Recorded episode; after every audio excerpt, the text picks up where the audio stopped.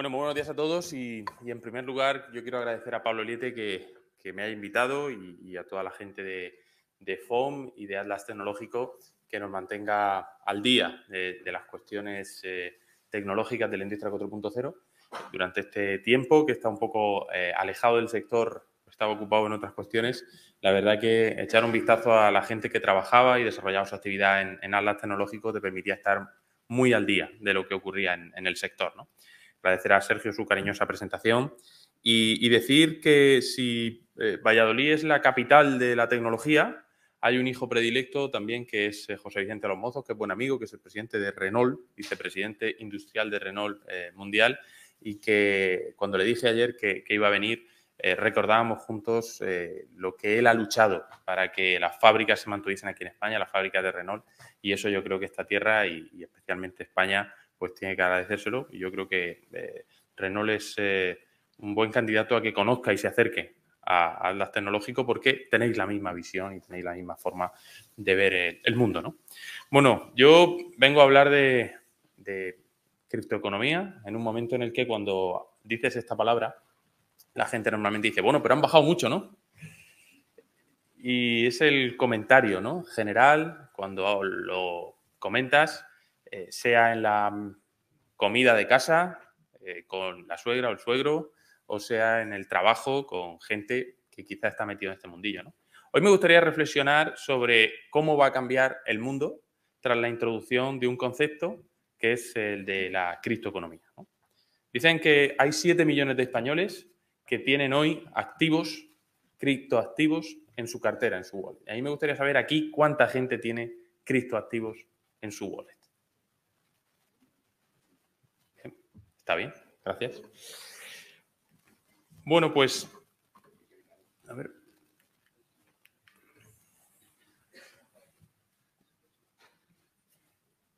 Esto no... Estamos aquí. Ah, bien. Bueno, a mí me gustaría primero reflexionar sobre cómo va a ir cambiando todo a partir de este momento. Hasta la llegada de Internet, si yo quería darle una información a alguien, si yo quería transmitir información a alguien, solo podía hacerla en mano. Si yo quería entregar un periódico a alguien, solo podía hacerlo en mano. No había otra fórmula para entregar información que no fuera la transmisión a través de eh, un papel impreso o a través de un manuscrito. La llegada de Internet generó nuevos negocios y generó nuevas oportunidades basadas en que el intercambio de información se podía hacer de forma directa, sin un intermediario, que no fuera el operador móvil, que era el que ponía la red. Pero se podía hacer de forma directa. ¿Qué es lo que ha ocurrido? ¿Por qué ahora eh, de repente han surgido esos criptoactivos, esas criptomonedas, esa forma de operar distinta? Pues porque la tecnología ha permitido que por primera vez en la historia podamos transferirnos valor sin un banco en el centro de una forma directa.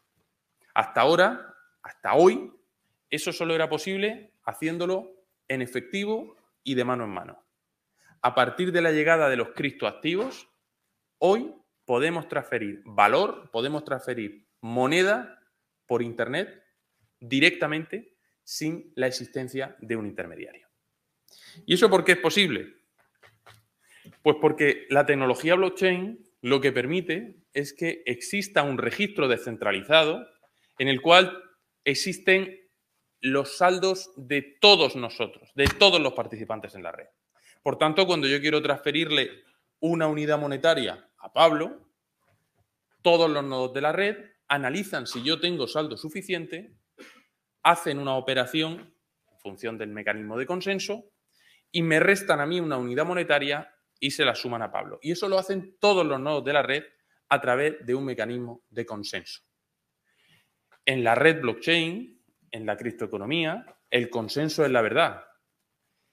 En el mundo real eso no es así. La verdad es la verdad, no es el consenso. Pero en la red blockchain el consenso es la verdad.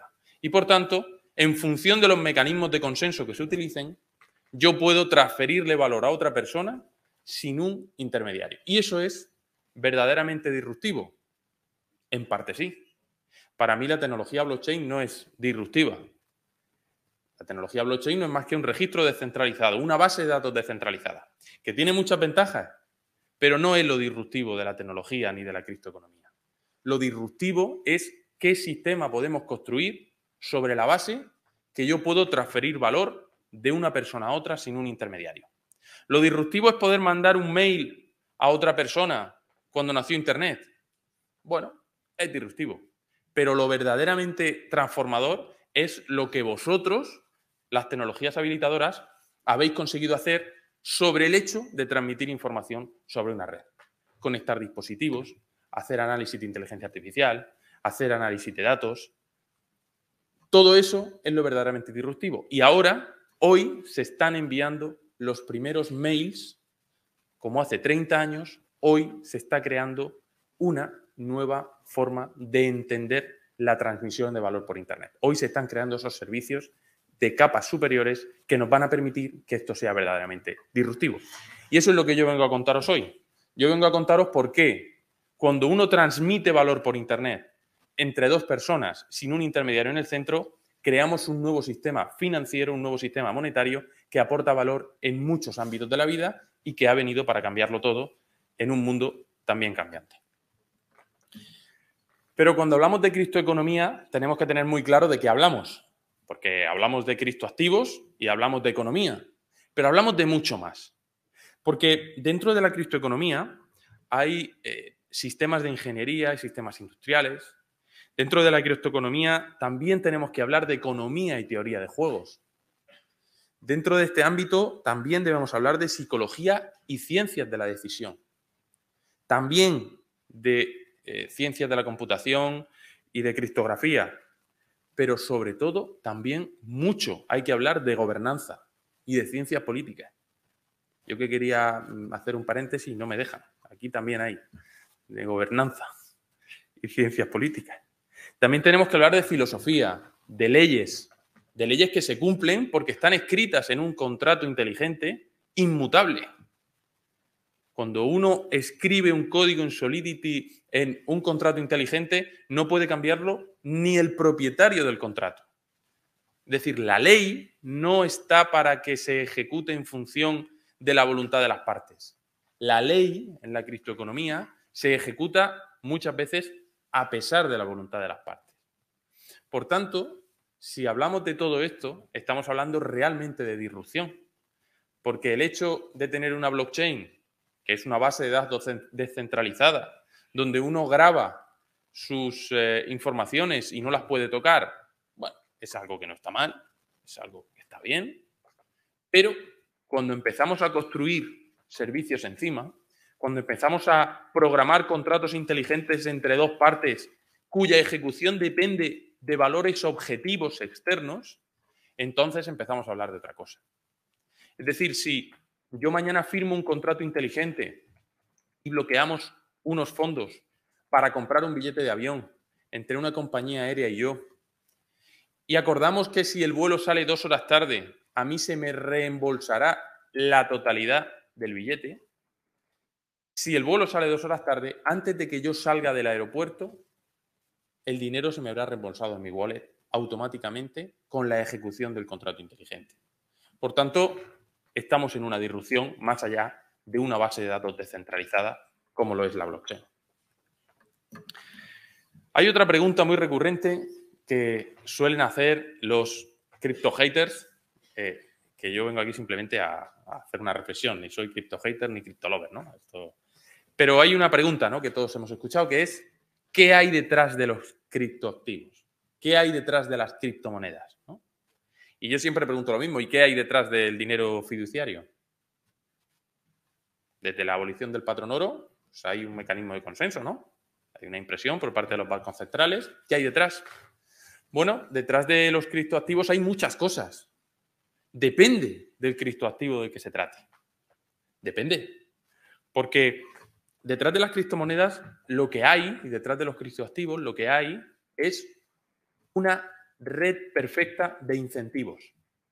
Lo que hay son reglas concretas, abiertas y transparentes de cómo se genera nueva moneda, de cómo se transfiere la moneda y de cómo esos criptoactivos representan o pudieran representar un depósito de valor y un medio de intercambio.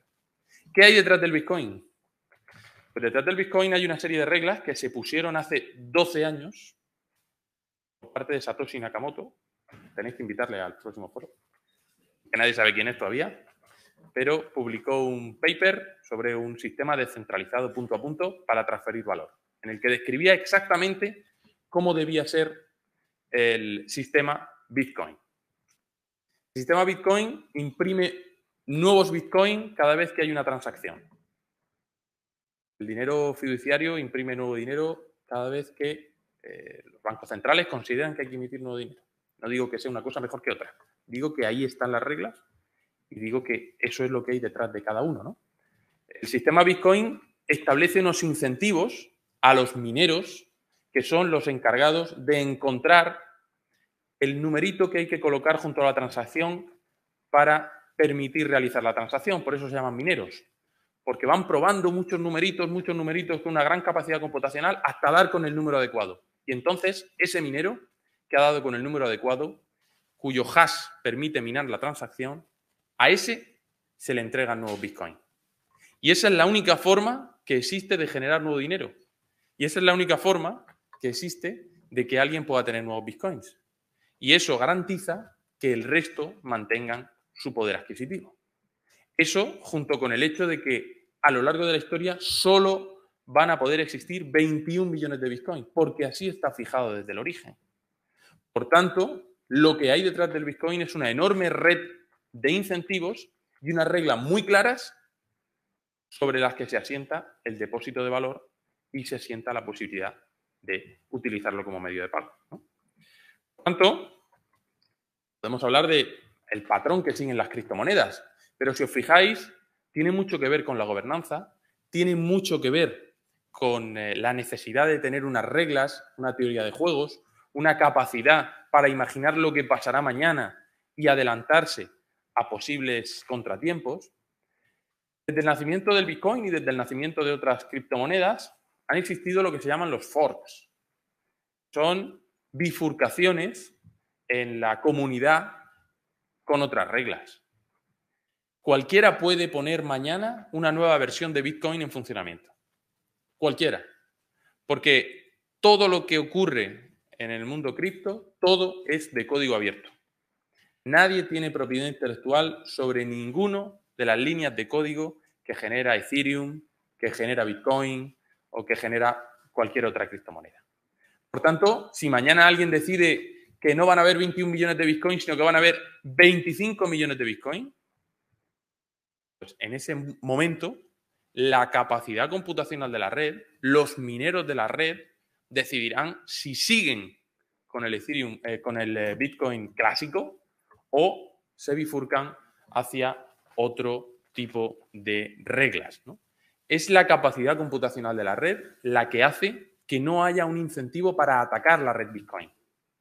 Nadie puede apoderarse de tu Bitcoin porque cuanto mayor es el incentivo para ser minero, mayor es la capacidad computacional y mayor es la capacidad computacional que tiene que tener un atacante para poder entrar en esa red. Por tanto, cuantos más nodos haya, menos incentivo hay a atacar, pues es un ataque antieconómico no podrías ni amortizar el ataque. Por tanto, esto confiere una gran robustez al sistema. Y el patrón Bitcoin, esto está sacado de un libro muy interesante que os recomiendo, el patrón Bitcoin, al no tener riesgo de contraparte ni depender de ningún tercero, es idóneo para desempeñar el mismo papel que jugó el oro en el estándar oro. Por tanto, cuando nos pregunten qué hay detrás o cuando reflexionemos sobre qué hay detrás, hay muchas cosas detrás de las criptomonedas, ¿no? Porque además no es lo mismo Bitcoin que DAI. No es lo mismo. Bitcoin es una red que tiene sus normas para imprimirse cada vez que hay una transacción, cada vez que yo transfiero valor a otro en la red Bitcoin, se generan nuevos Bitcoins. No hay otra forma de hacerlo. Pero en DAI, por ejemplo, que es la, el otro criptoactivo que veis ahí, detrás de DAI sí hay algo. Detrás de DAI hay dólares hay depósitos de dólares. Un DAI equivale a un dólar. Y cada vez que alguien quiere operar con DAIs y quiere generar DAIs, tiene que depositar dólares en un vault para generar esos DAIs. Y hay una auditoría que verifica que detrás de estos DAIs hay dólares depositados. Y eso hace que detrás de algunos criptoactivos sí que haya algo, sí que nos permita operar con ciertas garantías. De hecho, ha ocurrido dos veces durante estos últimos cuatro años en los que el valor del criptoactivo DAI ha bajado o subido por encima del dólar. Y en ese momento, lo que ha hecho el protocolo de liquidación de forma automática, es decir, un código informático que se autoejecuta, es liquidar a todos los poseedores de DAI y entregar el colateral que estaba como garantía de DAI. Por tanto, detrás de muchos criptoactivos sí que hay eh, muchas cosas, sí que hay eh, desarrollos interesantes. De hecho, uno cuando compra DAI, que realmente está comprando dólar, el respaldo que tiene y es el valor al que está asociado DAI, también puede comprar otro token también relacionado con esto, que es el token Maker. El token Maker, MKR, es el token de gobernanza de DAI. Las decisiones sobre en qué se gastan los fondos asociados a la criptomoneda DAI no las toma una gran corporación, las toma los poseedores de los token makers.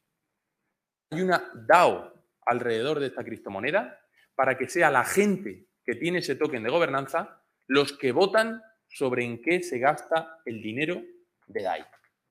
Esto tiene mucho que ver con la descentralización real que propone eh, blockchain. Por tanto, hemos pasado de tener una base de datos descentralizada a tener una forma de gobierno de un protocolo que toma decisiones sobre dinero, que invierte en desarrollos nuevos y que paga a personas que prestan servicio a la comunidad DAI. Esto sí es realmente, yo creo, una disrupción. Que personas que no nos conocemos de nada. Yo tengo Tokens Maker y yo participo en la gobernanza de DAI, pero no conozco a nadie más que esté votando y que tenga token de makers. Por tanto, participo en un consejo de administración en el que no conozco a nadie de los que están votando, no conozco a nadie en los que participan y además ni siquiera me importan sus identidades porque lo que me importa es que realmente el protocolo funcione, avance y cumpla la misión para la que está llamada. Pero todo esto tiene cinco características fundamentales. Los criptoactivos tienen cinco características que bajo mi punto de vista son las que los hacen realmente disruptivos. En primer lugar, todo criptoactivo es open, es de código abierto.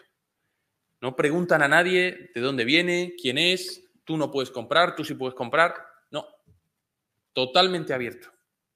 En segundo lugar, borderless. No existen fronteras. Mañana alguien puede venir y decir, prohíbo el Bitcoin en España. Un joven cogerá, o un mayor, da igual, cogerá un ordenador, lo conectará a Internet, pondrá a funcionar el código de Bitcoin y tendremos Bitcoin en España. Es imposible que nadie pueda prohibir, que pueda ponerle fronteras al desarrollo de esta tecnología, porque la característica de borderless se aplica siempre que haya una red, siempre que haya un ordenador conectado, podrá existir un nodo de Bitcoin, un nodo de DAI, un nodo de cualquier otra eh, blockchain. Censos y resistan. Nadie puede quitarte tus criptoactivos. Nadie. De hecho, hay mucha gente que ha perdido sus criptoactivos porque ha olvidado su contraseña o ha olvidado su frase secreta de recuperación. En algunos Mm, wallets digitales y en físicos también, tienes que memorizar 17 palabras por si se te olvida la contraseña para poder realizar luego una recuperación. 17 palabras hechas aleatoriamente. Hay gente que las apunta en un papel, hay gente que les una foto, hay gente que... Pero lo cierto es que hay 2 millones de Bitcoin que no se mueven desde hace 6 años. Se calcula que son los Bitcoins perdidos que nadie recuerda la contraseña, que nadie recuerda la frase.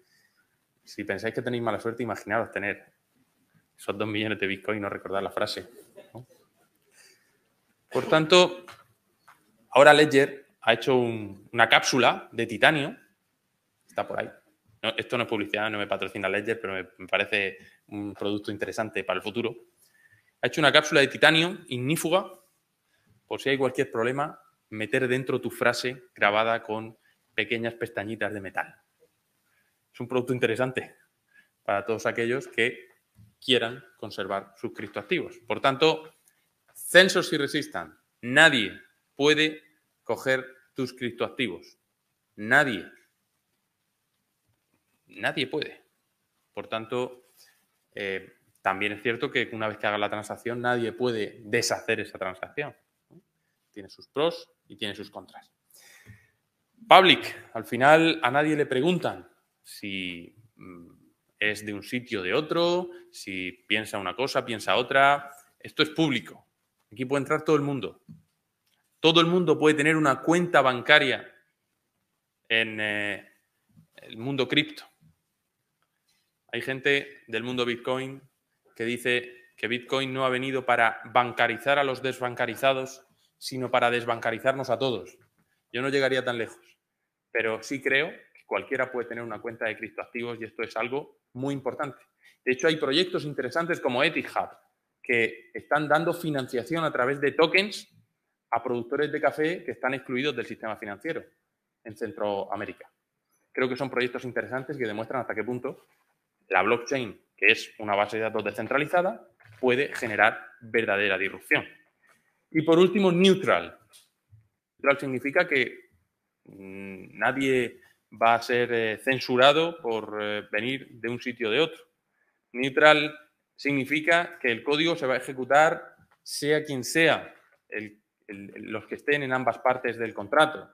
Neutral significa lo que todos conocemos que significa neutral, pero aplicado a un sistema financiero completo. Por tanto, estas cinco características de todo Cristo activo hacen que realmente haya una disrupción total en el hecho de transferir valor a través de la red. ¿Por qué creo que esto es enormemente disruptivo? Porque lo que hay aquí es una enorme red de confianza. Una enorme red de confianza. Vosotros habéis venido aquí esta mañana porque confiabais que os iban a contar algo interesante, que ibais a poder participar en algo interesante. Habéis confiado en que aquí esta mañana pues, había un foro interesante.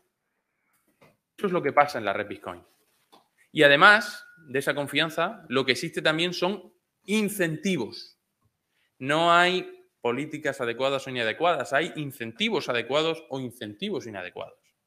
Por eso decía Charlie Munger, enséñame el incentivo y yo te enseñaré lo que produce. Bitcoin, Ethereum, cualquier red tiene una red de incentivos que permite que todo el mundo cumpla su función. Un nodo que se conecta a la red Bitcoin o a la red Ethereum no tiene motivos para no ser honesto. Es más, tiene un grandísimo incentivo para ser honesto. Porque cuando se encuentra el numerito que hace falta para minar una transacción en Proof of Work, que es uno de los sistemas de consenso, el otro es Proof of Stake, cuando se encuentra el numerito, todos los nodos hacen la misma comprobación para ver si ese numerito genera la salida deseada y se puede minar la transacción. Por tanto, hay un incentivo a ser honesto. Hay un incentivo de todo el mundo a participar adecuadamente en la gobernanza del protocolo.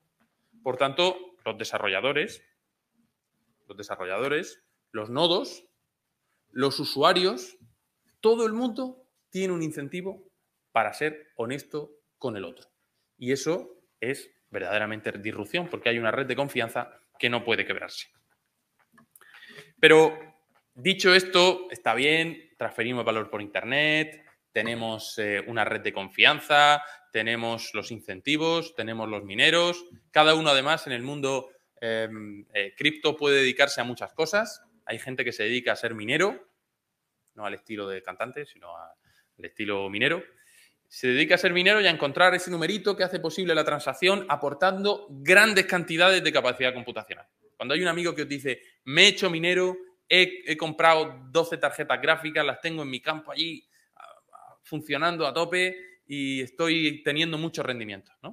Ese señor lo que ha hecho ha sido crear un nodo para una red, puede ser Bitcoin, puede ser Ethereum, es decir, ha aportado capacidad computacional, la ha hecho más robusta y ese señor está recibiendo continuamente peticiones para que haga cálculos y permita transacciones entre personas que trabajan en la red. Ha hecho eso, pero no tiene que hacer nada más. Ser minero es la base de esto. Uno puede ser minero o uno puede ser otras muchas cosas dentro de la red. Puede ser desarrollador. Si sabes desarrollar Solidity, yo lo dejé hace un tiempo, pero ahora he vuelto. Si sabes eh, lenguaje de programación, Solidity o sabes cualquier otro en cualquier otra red, también puedes aportar mejoras al protocolo a la comunidad y la comunidad te retribuirá por ello. En cripto, por supuesto, pero te retribuirá. Y puede ser también operador de valor. Por tanto, hay muchos roles que uno puede jugar dentro del mundo cripto. Pero al final, en lo que estamos, esa es la pregunta inicial, ¿no? Te dedicas a la cripto, han bajado mucho, ¿no? Eh, no se trata de que uno compre barato y venda caro. No es ese el objetivo principal de, la aportación de valor del mundo cripto. No es ese. Eh, hay gente que habla de incluso estafas piramidales. ¿no? no es ese el principal valor del mundo cripto. Transferir valor por Internet sin intermediarios abre un enorme mundo de posibilidades que yo quiero hoy mostrar un poquito. Esto lo que ha hecho ha sido que, nazcan las finanzas descentralizadas o DeFi, que no es más que un nuevo sistema financiero basado en el hecho de que hay un nuevo tipo de dinero. Si yo puedo transferirte valor por Internet sin un intermediario, tengo un nuevo tipo de dinero y por tanto puedo montar sobre eso un nuevo sistema. Si yo puedo conectar miles de dispositivos, pues puedo montar empresas como TST, que se dedican a desarrollar nuevos dispositivos y a mejorar la vida de la gente. ¿no?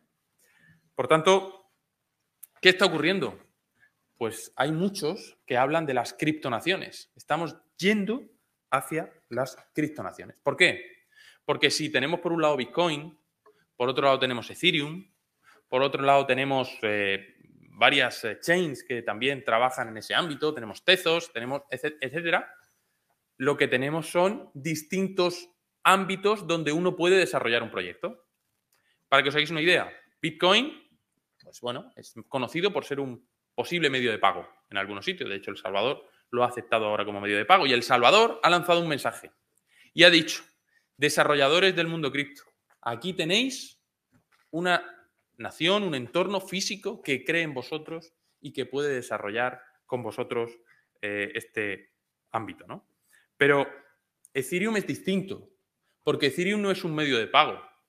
Cuando uno desarrolla una aplicación distribuida sobre Ethereum, que es la criptomoneda que veis ahí de pie, lo que hace es utilizar la moneda de Ethereum para pagar los servicios dentro de la red. Es decir, si tú quieres que tu aplicación sea descentralizada y funcione sobre Ethereum, tú compras Ether y pagas por cada transacción que realizas.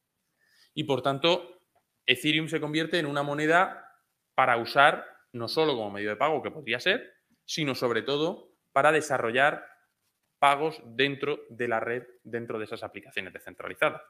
Por tanto, uno ya va haciéndose una composición de lugar sobre lo que puede esperar en cada una de estas criptonaciones, que son las distintas monedas que hay.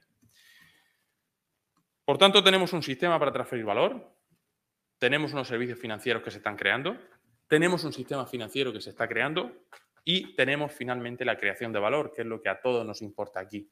Cómo crear valor, cómo aportar valor a la sociedad. Las finanzas centralizadas, hasta ahora, lo que había era pues, eh, un banco en el centro, un regulador y entre dos personas. Ahora, dentro de las finanzas descentralizadas, tenemos otro paradigma. Tenemos entre dos personas una red de confianza, unos contratos inteligentes y unos protocolos que conocen las dos partes antes de firmar ese contrato inteligente. Por tanto, las finanzas descentralizadas cambian totalmente, hacen una disrupción grandísima en lo que se supone que es nuestro sistema financiero. Porque sobre el hecho, como hemos dicho antes, de que en miles de nodos hay una base de datos descentralizada que contiene la misma información en todos, sobre esa base tan sencilla se ha construido un nuevo sistema financiero desintermediado. Al igual que cuando se transfería los pulsos eh, al nivel físico, sobre eso construimos un protocolo y sobre eso construimos Internet. Pues aquí ocurre prácticamente lo mismo. Y os voy a hacer un repaso sobre algunos servicios que están disponibles, y con esto termino, en este nuevo sistema financiero. Tenemos el caso de Binance, o tenemos el caso de Cryptan, que es un exchange centralizado. En, de hecho, Cryptan es española y hace poco creo que también hay gente de, de Lanzadera aquí, de Valencia. Em, pero son exchanges centralizados. Son exchanges donde una persona introduce eh, una serie de tokens y liquidez y nosotros vamos allí a intercambiar nuestros tokens. Nosotros podemos ir allí, intercambiar euros por Bitcoin, podemos ir a intercambiar eh, euros por eh, Ether o podemos comprar cualquier otra criptomoneda. Un exchange centralizado. Alguien lo controla, alguien lo gestiona y alguien obtiene valor. ¿no? Pero podemos ir más allá. Y este caso es paradigmático para que entendamos hasta qué punto ha sido una disrupción la cuestión de las finanzas descentralizadas. SushiSwap y Uniswap son dos exchanges descentralizados. Quiere decir que cualquiera de nosotros puede aportar liquidez a otro y cualquiera de nosotros puede tomar liquidez de ese exchange. Es un lugar donde puedes intercambiar tokens y es un lugar donde puedes dejar tus tokens bloqueados para aportar liquidez y que otro pueda venir a intercambiarlo. Pero todo de forma descentralizada. Es un avance mucho mayor que el exchange centralizado. Y además estos dos tienen una característica muy especial que os animo a leer porque es el paradigma de lo que ocurre en este mundo. ¿no? Sabéis que el código es abierto. El código de Uniswap va por su tercera versión. Es totalmente abierto. Es decir, el día que uno de estas plataformas se lanzó, lo que hizo la otra fue coger el código, hacer pequeños cambios y fusilarlo entero. Una es la copia de la otra. Esa es la acusación que se hacen mutuamente, pero eh, bueno, pues al final a nadie se le puede acusar de nada que es open. Hay pequeños cambios, hay pequeñas variaciones. Por ejemplo, Uniswap en el protocolo último, versión 3, permite ajustar mucho más los rangos en los que tú quieres dar liquidez. puedes decir, quiero dar liquidez eh, en este par de token, eh, Ethermatic o cualquier otro, y en este rango de precios. En Sushi es distinto, ¿no? Pero si os fijáis, pues la liquidez total es de 1,5 billions en SushiSwap en este momento, a fecha de anoche, y eso significa que hay un montón de gente que ha aportado liquidez con la espera de obtener rendimientos. Porque comprar Bitcoin y esperar a que suban, o comprar Ether y esperar a que suban, o comprar una criptomoneda y esperar a que suban, equivale en términos pedestres a meter tu criptoactivo debajo del colchón. Si uno compra dinero, si uno compra rublos, no espera a rublo a lo mejor no es el mejor ejemplo, pero si uno compra dólares, uno no espera a que el dólar suba. Uno utiliza el dólar, lo pone a plazo fijo, compra una empresa americana que sea rentable, la presta, cobra un interés. Pues eso es lo que hay que hacer con tus criptoactivos, porque hoy hay un sistema financiero esperando a que lo hagas. Puedes hacerlo en Uniswap, puedes hacerlo en SushiSwap, puedes hacerlo en un AAMM, una AMM, que es eh, la forma en la que tú bloqueas tus tokens para recibir un crédito, un rédito. Es decir, se trata de operar desde este punto de vista, ¿no? Y luego hay otros sistemas, otros protocolos que a mí personalmente me resultan muy interesantes, ¿no? como por ejemplo Centrifuge. Este protocolo permite bloquear activos del mundo real y obtener cripto por ello. Este protocolo permite que tú le des liquidez, hagas líquido algo que en este momento puede no ser líquido. Y tú, hay un protocolo a través de Centrifuge en el que tú haces que tu bien, tu coche, una casa, cualquier bien, lo conviertes en un NFT, lo subes a la plataforma, se le pone un valor, tú puedes bloquearlo y obtener liquidez en el momento a través de Centrifuge. Liquidez cripto, lógicamente. Pero esa liquidez cripto tú luego puedes ir a un exchange y cambiarla por liquidez fiat. Con lo cual hay un auténtico sistema financiero detrás de todo esto. O el último proyecto que a mí me parece apasionante y que es de bueno, ya tengo un par de amigos que son advisors en este proyecto, NAS 21, que lo que hace es tokenizar contratos de alquiler y adelantar el pago de dicho contrato, haciéndolo mucho más recurrente. Cogen el contrato de alquiler, lo convierten en un NFT, en un non fungible token. La diferencia entre un token es que es una parte alícuota de un, de un todo, todos los bitcoins son iguales, y sin embargo los NFTs, cada uno es distinto, tiene personalidad propia, tiene una eh, diferenciación con respecto al resto, no hay otro igual. Los NFTs son tokens únicos, que no hay otro igual. Por eso cada vez que hacemos un NFT, hacemos algo único, que puede tener más valor o puede tener menos, ¿no? ¿Sabéis la historia esta de los monos aburridos que alguien creó hace 5 o 6 años? Si, os interesa podéis entrar.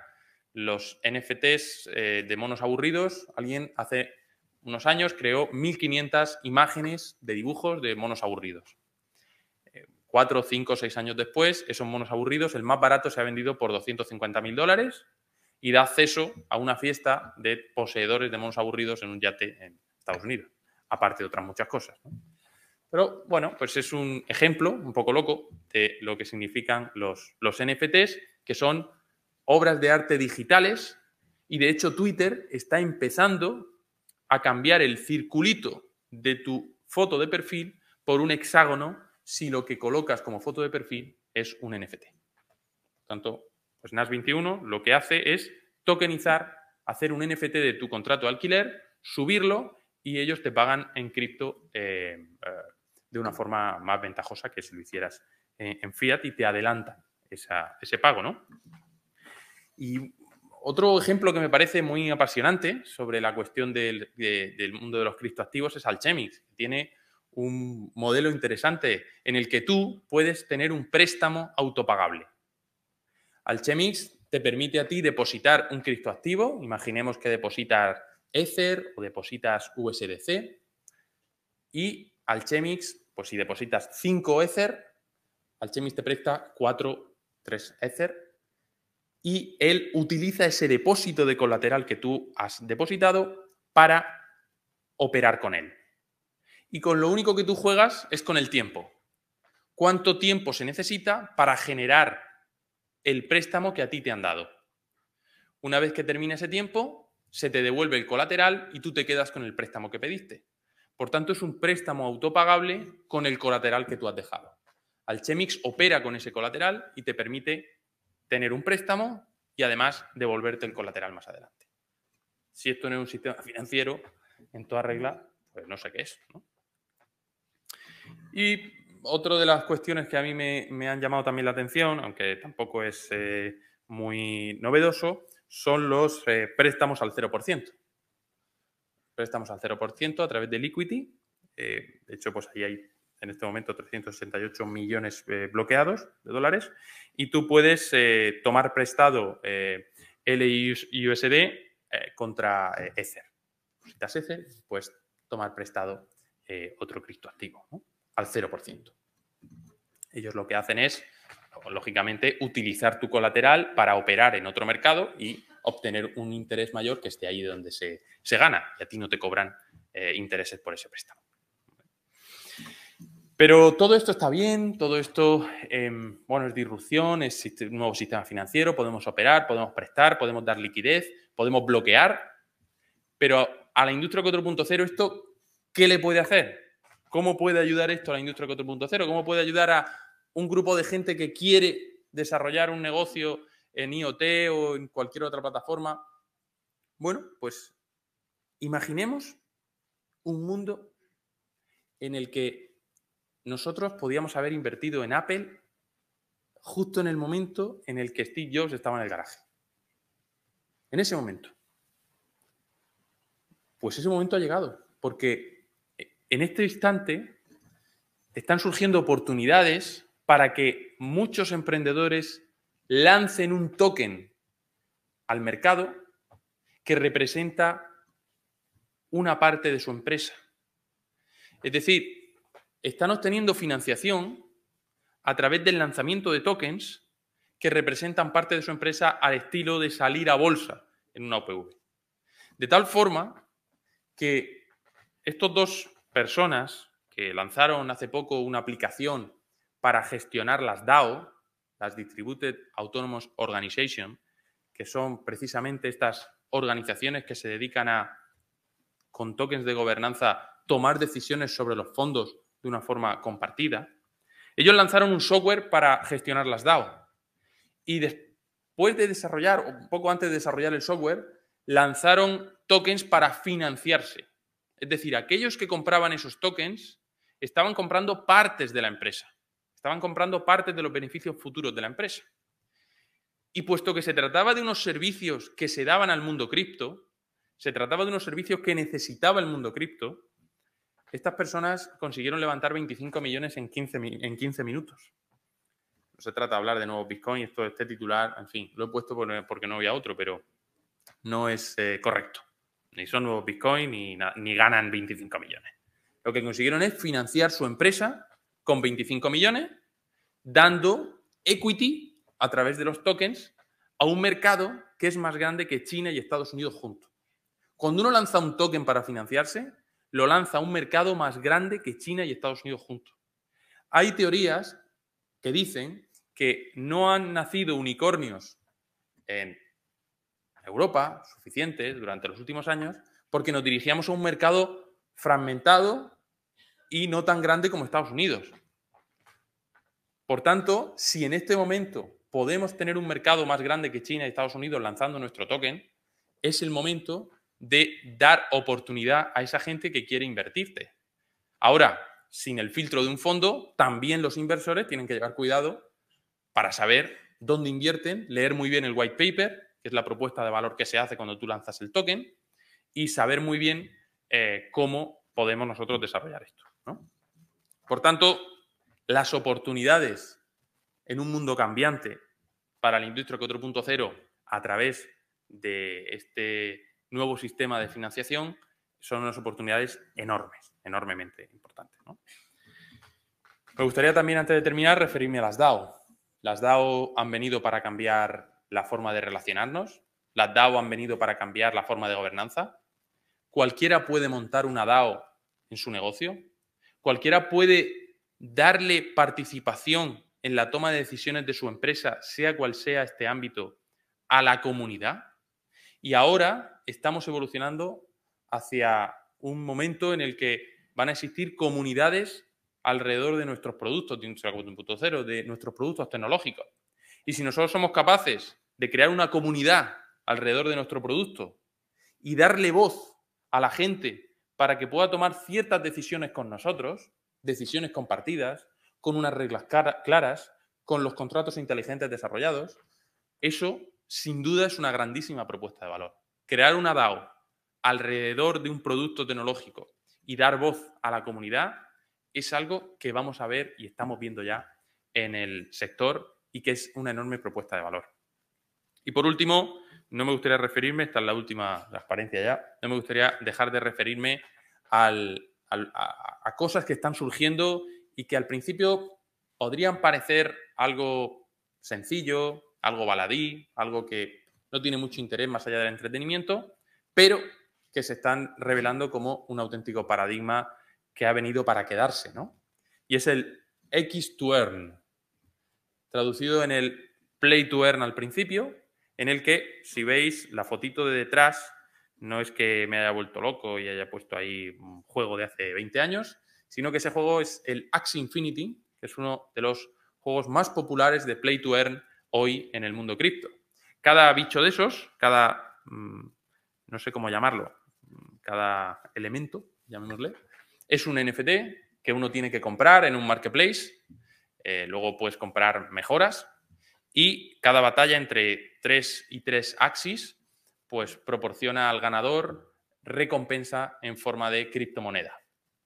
Hay gente durante la pandemia, hace poco salió alguna noticia al respecto, que ha ganado mucho eh, sobre todo en determinados países, eh, jugando al, al, Axie Infinity jugando a otros juegos Play to Earn. Pero no me quiero detener en el tema del juego. El tema del juego es casi anecdótico.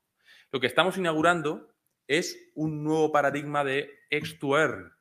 Porque hay ecosistemas, como el que os he puesto ahí, que tienen paradigmas como el de Move to Earn, Learn to Earn, te pagan por aprender, hay otros que te pagan por hacer farming, hay otros que te pagan por stake, por hacer staking, hay otros que te pagan por crear, hay otros que te pagan por jugar, e incluso hay otros que te pagan por, como decía un amigo mío, ser humano. Be human to earn, porque hay gente a la que le interesa que tú pues hagas determinadas cosas dentro de la red, identifiques fragmentos de código o simplemente eh, hagas eh, eh, pruebas de agudeza visual o que demuestres que detrás de una wallet hay un ser humano.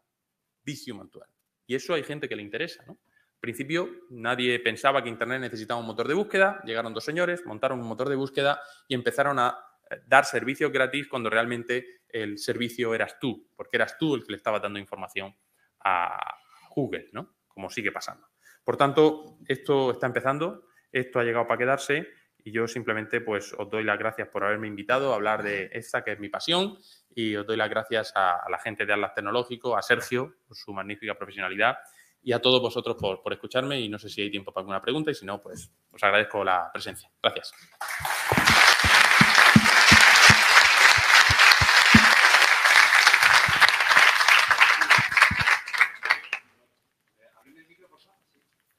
Hola, hola, gracias. Eh, tenemos un micro inalámbrico por ahí, ¿vale? Sí. Eh, si hay preguntas, pues venga, las escuchamos. Creo que hay un montón de preguntas. Mientras llega el micro, yo no me resisto a hacer una pregunta sobre lo que estamos hablando, obviamente, pero que es de ayer. ¿eh? Y leo el titular, lo, he buscado porque no quería meter la pata, pero venía escuchando la radio precisamente hacia aquí y escuchaba que Hacienda, desde ayer, ¿eh? lo anunciaron en televisión española, va a obligar a los tenedores de criptomonedas a informar de sus operaciones. Y yo te veía con atención y decía, claro, sí, nadie puede, es libre, es abierto, nadie puede intervenir, pero si tú al final, cuando vas a convertir eso en, euros, en dinero para, el mundo físico, si vas a parar con criptomonedas, que ya muchos chavales de 20 años me, verán y dirán, bueno, pero ¿para qué quieres convertirlo en euro? Bueno, yo todavía sigo pensando, ¿no? En, venga, voy al cajero. Em, claro, si estás, obligado a informar, esto sí que de alguna manera introduce un poquito de ruido en el, sistema, ¿no? no? Bueno, pero también hay otra característica que es la de borderless, ¿no? Estás obligado a informar dónde y a quién, ¿no? Porque cuando tú atraviesas un aeropuerto y llevas un wallet físico en tu, en tu bolsillo, te entregan un papelito cuando entras en Estados Unidos y te dicen, ¿lleva usted más de 10.000 dólares en efectivo eh, encima? ¿Lleva usted más de 10.000 dólares encima? Me llevo mi wallet, pero no sé si estos son 10.000 dólares o no, ¿no? Puedo llevar más de 10.000 dólares eh, en el wallet, pero, eh, bueno, en principio no los llevo encima, o sí, entonces, eh, esa característica de borderless al final eh, va a hacer que, las instituciones se tengan que ir adaptando poco a poco a un nuevo paradigma que yo creo que desde un punto de vista de proteger al consumidor está bien. Yo creo que advertir de los riesgos que esto lleva está bien. Creo que advertir también de que hay tokens que son security tokens, que por tanto pueden incrementar el valor y generar una plusvalía. Lógicamente, esas personas tienen que establecer un mecanismo para declarar y para que eso también revierta en los servicios públicos donde uno eh, vive y trabaja, ¿no? Pero qué duda cabe que el hecho de ser borderless y censorship resistance, porque a una persona que solo tiene cripto, ¿cómo le vas a embarcar eh, la cuenta, ¿no? Eh, sin esas 17 palabras, en la blockchain no entra nadie. No digo nadie es ni siquiera la, que ha anunciado eso. por tanto, creo que ahí está, está, está bastante ver de todo esto y creo que entre todos, con buena voluntad, yo no creo que haya nadie que, sea supporter del mundo cripto, no creo que haya nadie que quiera eh, evadir o que quiera hacer algo raro con, las cripto. ¿no? Tenemos que montar un sistema financiero eh, robusto, eficaz, para ayudar a la tecnología y ayudar a la industria. A partir del año 2023, han anunciado. Eh, me, hace por aquí, Pablo, un gesto por lo bajir y me dice, solo hay tiempo para una pregunta. a, dos los voy a decepcionar porque habían pedido tres palabras. Venga, adelante. Hola, soy Isabel Fernández Peñuelas. Bueno, muchísimas gracias. Estoy muy, muy impresionada con esta presentación. Y sin ánimo de ser incómoda, pero me parece que es una pregunta obligada. Quería pedirles su valoración sobre la actual crisis de las criptomonedas. Nada más. Bueno, en em, las crisis de las criptomonedas hay gente que está ganando dinero. Porque hay gente que está haciendo operaciones de cash and carry, hay gente que está apostando contra el Bitcoin futuro y por tanto cuando uno apuesta que el Bitcoin va a bajar pues, y baja, pues gana dinero, ¿no? Por tanto, lo que estamos ante una crisis de valoración de, las criptomonedas, no en general, pero sí en particular, eh, porque el par eh, Bitcoin-dólar pues eh, baja, ¿no? Pero tú sigues teniendo los mismos Bitcoin. Realmente el Bitcoin no ha bajado. Todo el mundo tiene los mismos Bitcoin. Ha bajado el cambio de Bitcoin a dólar, ¿no? Pero como decía Sergio, al final em, estamos hablando de una cuestión a largo plazo y estamos hablando también de que em, en un momento determinado ha ocurrido algo que no debía haber ocurrido. Y es que hay gente que metió dinero, por ejemplo, en Terra Luna, que era una supuesta stablecoin, que no estaba adecuadamente colateralizada, porque solo tenía un 20% en Bitcoin, que era además una stablecoin algorítmica. Es muy importante saber cómo se genera la criptomoneda antes de invertir, porque en Terra Luna lo que ocurría era que era una stablecoin algorítmica. Y cuando ocurriera un evento de liquidación, es decir, el token bajó por debajo del valor de lo que el, colateral era, pues no hubo suficiente para satisfacer a todos los que tenían token. Y por eso hubo una pérdida de confianza y por eso, pues cuando quiebra un banco en el sistema financiero hay una pérdida de confianza y cuando hay una criptomoneda estable que pasa esto, pues hay una eh, evidente pérdida de confianza en, el sistema. Pero yo creo que esto ha pasado, los criptoinviernos han pasado, el último duró dos años, del 18 al 20 aproximadamente, o al 21, y ahora estamos pues eh, en uno de estos, ¿no? Pero al final yo siempre digo lo mismo, el mundo cripto y las herramientas cripto son una herramienta para facilitar otras cuestiones. Entonces, si nosotros conseguimos que a través del cripto se creen nuevos mercados, se pueda dar liquidez a productores de café o se pueda dar liquidez a personas que en este momento no tienen, o unos chavales puedan financiar su proyecto poniéndose en contacto a través de esos tokens con personas que sin lo cripto nunca podían haberse puesto en contacto, yo creo que estamos utilizando la herramienta de manera correcta y más allá de que en todo sistema financiero, pues la gente compra y vende, unos ganan y otros pierden, pero bueno, creo que las instituciones están haciendo un, gran esfuerzo y la CNMV así me consta está haciendo un gran esfuerzo. Ayer estuve con su presidente en el Congreso de Diputados. Están haciendo un gran esfuerzo para informar adecuadamente de los riesgos que esto lleva. Pues no hay para más. Eh, hay para más. Hay para decirle a Teodoro García que, muchas gracias. Decía Isabel que está impresionada con la presentación. No es la única. Una presentación realmente mm, estábamos todos así, atentos, Espero que todos vosotros hayáis entendido en profundidad lo que ha dicho. Yo me he quedado con un 5% más o menos, pero para mí es suficiente. Gracias. Gracias.